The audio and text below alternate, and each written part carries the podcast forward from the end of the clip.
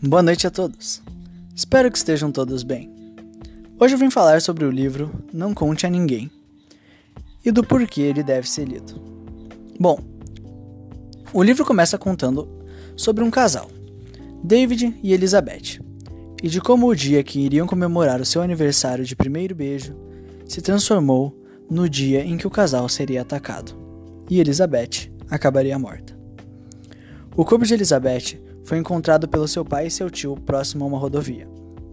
E o corpo de David foi encontrado ferido próximo ao lago em que o casal estava. Oito anos se passaram. David havia recomeçado a vida. Tudo andava normalmente. Até que David recebe um e-mail com uma informação que apenas Elizabeth saberia.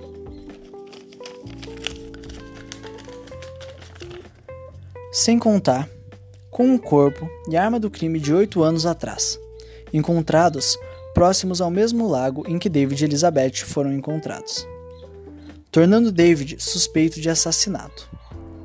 A história se passa com David em busca da esposa morta, com a ajuda de sua amiga e advogada, enquanto tenta não ser considerado culpado pela polícia.